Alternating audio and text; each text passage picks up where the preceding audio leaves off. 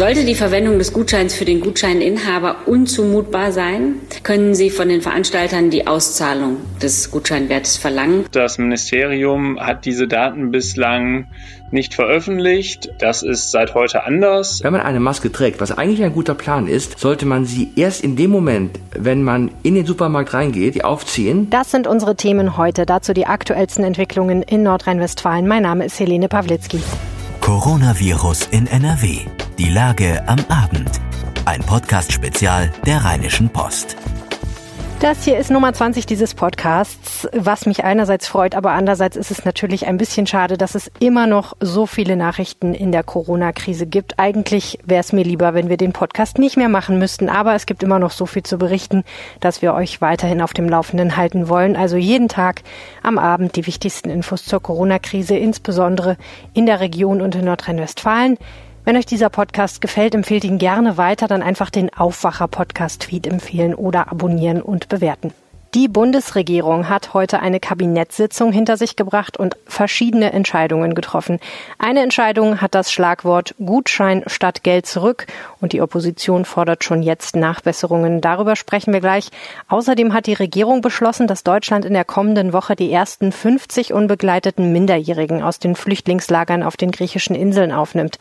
Zudem wurden verschärfte Regelungen beschlossen, die verhindern sollen, dass Unternehmen in der Corona-Krise von Investoren aus dem Ausland übernommen werden.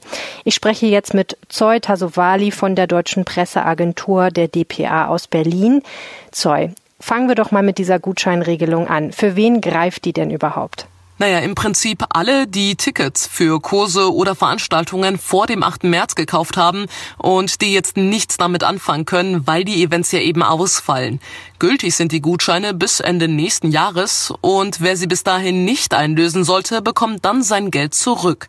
Außerdem sind auch Härtefallklauseln geplant, sagt Regierungssprecherin Demmer. Sollte die Verwendung des Gutscheins für den Gutscheininhaber unzumutbar sein, können Sie von den Veranstaltern die Auszahlung des Gutscheinwertes verlangen. Bedeutet, wer wegen der Corona-Krise jetzt dringend auf das Geld angewiesen ist, soll es dann auch schon bekommen. Diese Gutscheinregelung soll ja Eventveranstalter zum einen entlasten. Trotzdem finden diese Lösungen nicht alle gut. Also die FDP im Bundestag oder die Verbraucherschützer kritisieren eben Folgendes. Wenn der Anbieter zum Beispiel bis dahin pleite gehen sollte, dann bleiben ja die Kunden am Ende auf ihren Kosten sitzen. Und dann ist auch die Frage, wer erstattet denen dann das Geld? FDP-Politikerin Katharina Willkomm fordert deshalb von der Regierung, die Veranstaltungsgutscheine insolvenzsicher zu machen. Das Kabinett hat heute noch ein paar andere Dinge beschlossen, unter anderem, dass Deutschland nächste Woche unbegleitete Flüchtlingskinder aus Griechenland aufnehmen wird. Ganz genau. Und zwar werden 50 unbegleitete Minderjährige aus den griechischen Flüchtlingslagern zu uns nach Deutschland kommen. Bevor sie aber auf mehrere Bundesländer verteilt werden, müssen die Kinder für zwei Wochen in Corona-Quarantäne. Außer Deutschland ist aktuell auch nur noch Luxemburg bereit, junge Migranten zu holen. Andere Staaten wie Frankreich, Belgien oder Finnland, die ursprünglich auch ihre Hilfe zugesagt hatten, warten mit der Aufnahme, bis die Zahl der Corona-Infizierten in ihrem Land jeweils zurückgegangen ist. Jetzt noch mal kurz zur Wirtschaft. Das Kabinett hat auch noch eine Änderung des Außenwirtschaftsgesetzes auf den Weg gebracht. Das Ziel, die Übernahme deutscher Firmen zu erschweren. Warum denn das Ganze? Die Bundesregierung soll leichter eingreifen können, wenn deutsche Unternehmen aufgekauft werden sollen von zum Beispiel Investoren außerhalb der EU, sagt Altmaier. Wir müssen in Deutschland und Europa unsere Versorgung in wichtigen Bereichen besser gewährleisten können. Im Moment muss erst nachgewiesen werden, dass eine Gefahr für öffentliche Ordnung und Sicherheit besteht, wenn das Unternehmen übernommen würde. Künftig kann die Regierung aber schon einschreiten, wenn es nur Anhaltspunkte dafür gibt. Damit sollen die deutschen Unternehmen quasi nicht in falsche Hände geraten. Vielen Dank, Zeuta Sovali. Wir sprechen gleich hier in diesem Podcast über Masken und Handschuhe. Viele Menschen sind ja aktuell mit ihnen im Freien unterwegs und wollen sich und andere so schützen. Allerdings ist das Ganze dann doch nicht ganz so einfach. Das erklärt Medizinjournalist Wolfram Görz. Jetzt aber erstmal ein Blick auf die Lage am Mittwoch, dem 8. April 2020 um 16 Uhr. In NRW gibt es mit Stand heute Vormittag 22.669 bestätigte Fälle. 408 Menschen sind in NRW an den Folgen einer Covid-19-Erkrankung gestorben. Im Kreis Heinsberg gibt es aktuell 580 festgestellte Infektionen pro 100.000 Einwohner. Das sind insgesamt 1.476 Infektionen. Mindestens 919 Menschen haben dort eine Corona-Infektion heil überstanden. Immer die aktuellsten Zahlen und Nachrichten, auch aus eurer Stadt oder eurem Landkreis, findet ihr in unserem Live-Blog auf RP Online.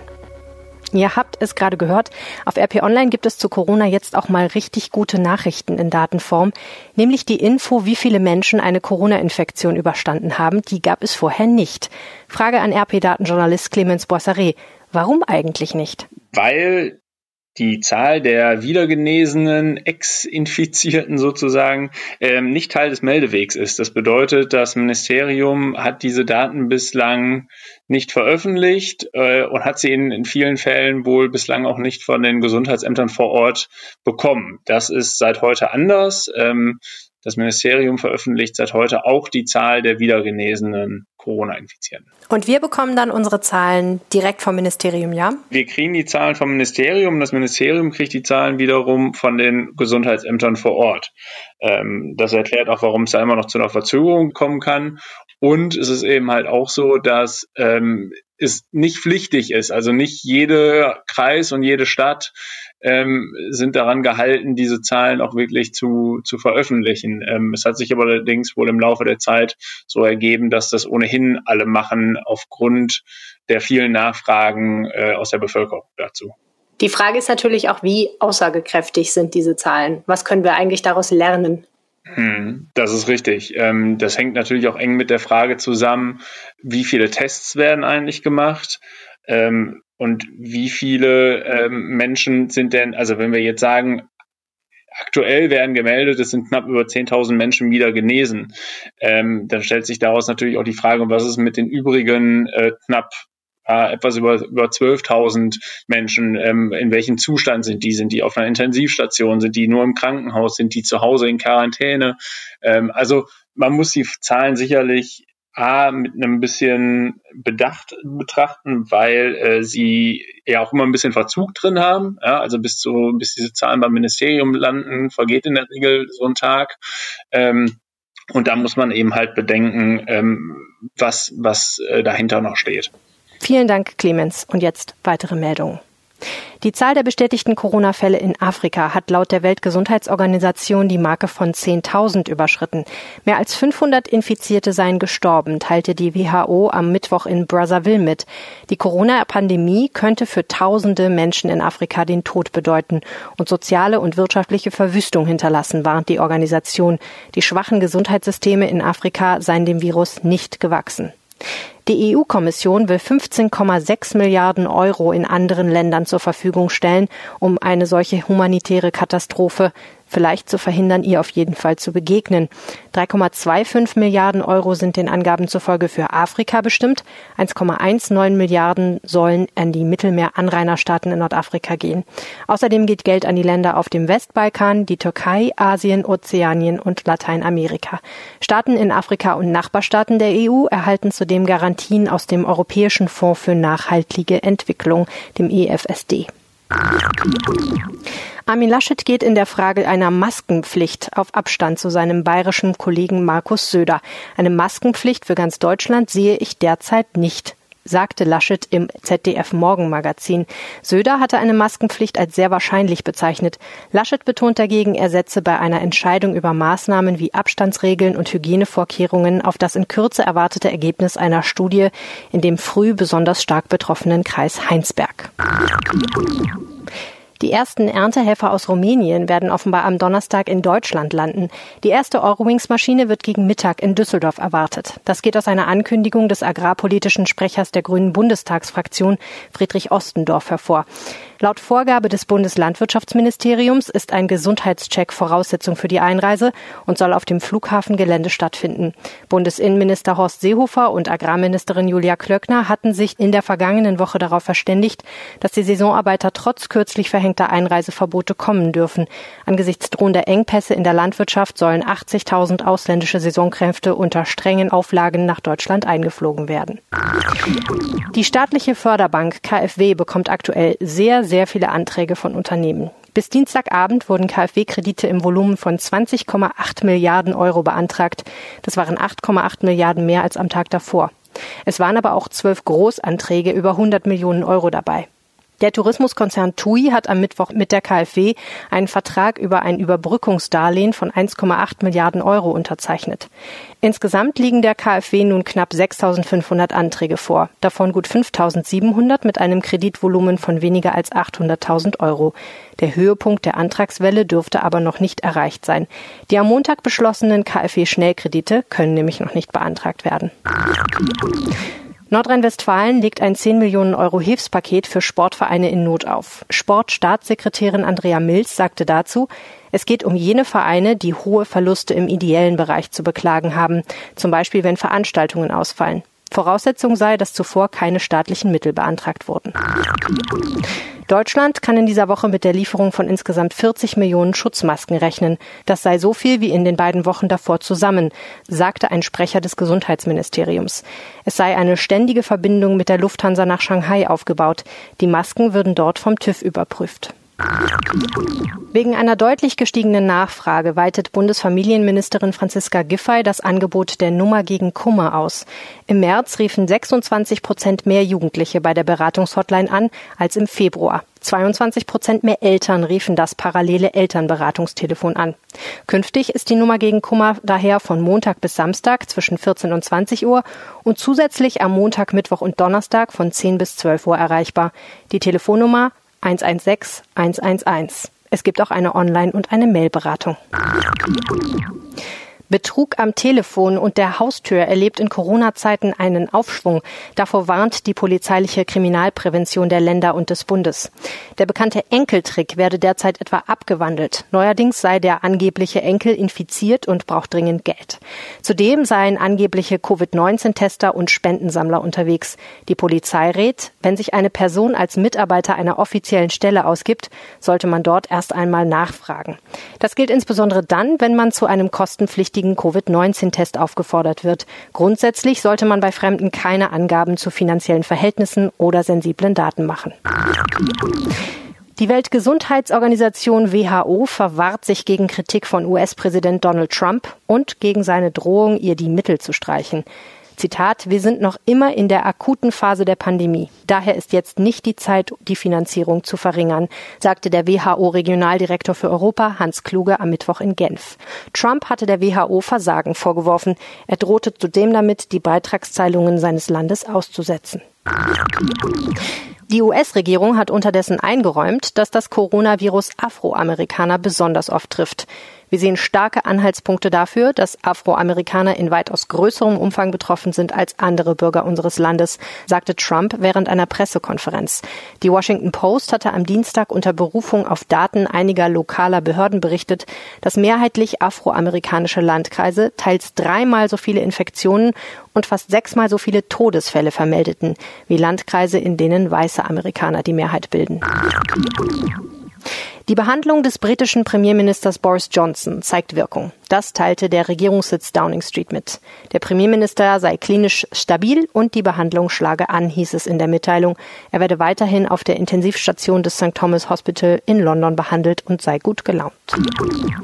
Der in der Corona-Krise stark nachgefragte US-Videodienstanbieter Zoom sieht sich mit einer Klage wegen Sicherheitslücken und Datenschutzmängeln konfrontiert. Am Dienstag reichte ein Aktionär im US-Bundesstaat Kalifornien eine Sammelklage ein. Darin wird Zoom vorgeworfen, die Qualität des Datenschutzes zu hoch angegeben sowie nicht öffentlich gemacht zu haben, dass der Dienst nicht durchgehend verschlüsselt ist. Die zunehmenden Sicherheitsbedenken sowie Berichte über das sogenannte Zoom-Bombing, bei denen sich Unberechtigte in Sitzungen einwählen, setzen das Unternehmen unter Druck. BMW steigt in die Fertigung von Atemschutzmasken ein. Um eigene Mitarbeiter und die Allgemeinheit vor dem Coronavirus zu schützen, könne BMW bald mehrere hunderttausend Masken am Tag produzieren. BMW hat ähnlich wie andere Konzerne bereits 100.000 FFP2 Atemschutzmasken aus eigenen Vorräten an den Start geliefert und ergänzte diese Spende am Mittwoch um weitere 50.000 Masken und eine Million medizinische Handschuhe. In den kommenden beiden Wochen soll eine weitere Million Atemschutzmasken hinzukommen. Um die Abläufe in den medizinischen Sichtungsstellen und dem Corona-Testzentrum zu verbessern, hat sich die Stadt Duisburg dazu entschlossen, ab Donnerstag nur noch ein zentrales Sichtungs- und Probezentrum zu betreiben. Es wird der Verwaltung zufolge aktuell an der Schau ins Landreisen Arena in Wedau eingerichtet. Alle bislang betriebenen Sichtungs- und Testeinrichtungen werden aufgelöst. Er ist the special one, aber in der Corona-Krise gelten für ihn die gleichen Regeln wie für alle anderen auch. Trainer José Mourinho und mehrere Spieler von Fußball-Erstligist Tottenham Hotspur haben einen Rüffel kassiert. Sie haben gegen die Ausgangsbeschränkungen verstoßen. Der 57-jährige Mourinho wurde beim Training mit einem Spieler gesichtet. In England müssen Personen, die nicht zum selben Haushalt gehören, mindestens zwei Meter Abstand halten. Zwei weitere Spieler waren zusammen joggen und wurden ebenfalls ermahnt. Tottenham war bereits unter Druck geraten, da der Verein sich für das staatliche Hilfsprogramm für Mitarbeiter in Zwangsurlaub angemeldet hatte. In der gleichen Woche wurde bekannt, dass Clubboss Daniel Levy vergangene Saison mit 8 Millionen Euro der bestbezahlte Funktionär im englischen Fußball war. Bevor es weitergeht, noch eine Nachricht von unserem Sponsor. Diese Episode des Podcasts Coronavirus in NRW, die Lage am Abend, wird euch präsentiert von der Stadtsparkasse Düsseldorf, der als starker Partner der Region derzeit vor allem eins wichtig ist, die Lieblingsorte der Düsseldorferinnen und Düsseldorfer in der Krise zu retten. Mit dem Kauf von Online-Gutscheinen. Jetzt kaufen, jetzt retten, später einlösen.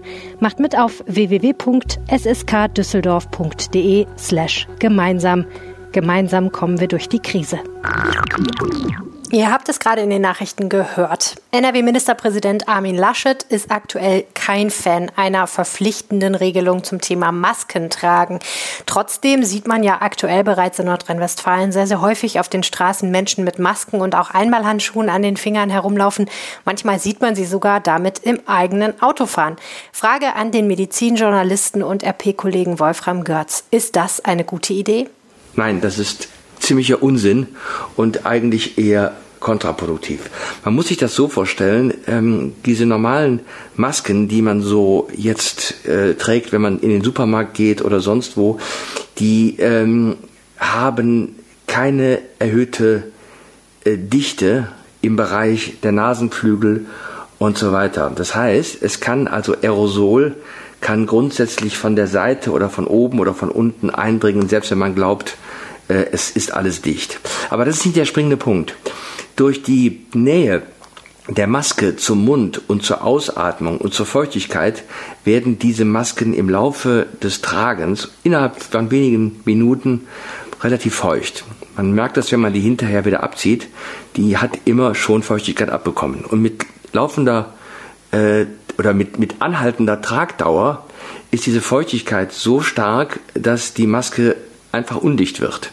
Ja, ähm, das heißt, man sollte, wenn man eine Maske trägt, was eigentlich ein guter Plan ist, sollte man sie erst in dem Moment, wenn man in den Supermarkt reingeht, sie aufziehen und auch direkt danach wieder abziehen, aber dann auch wieder direkt die Finger waschen oder desinfizieren. Das ist ganz wichtig.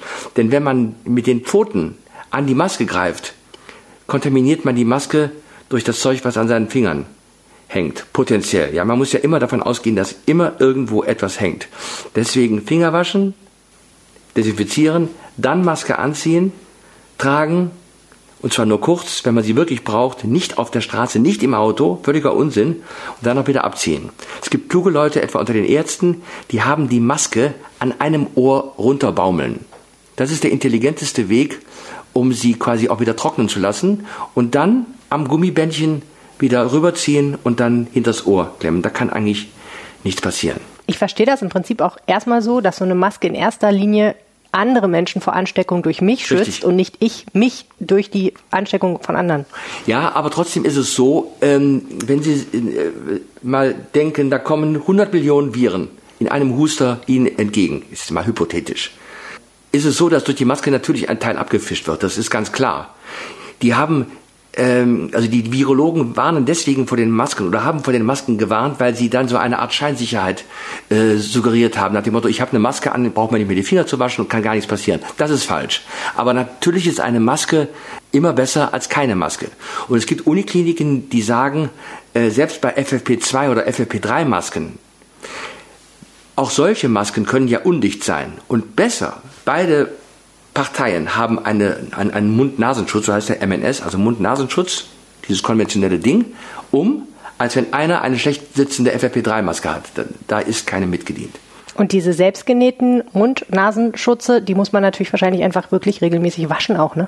Ja, ähm, das ist auch eine Glaubensfrage.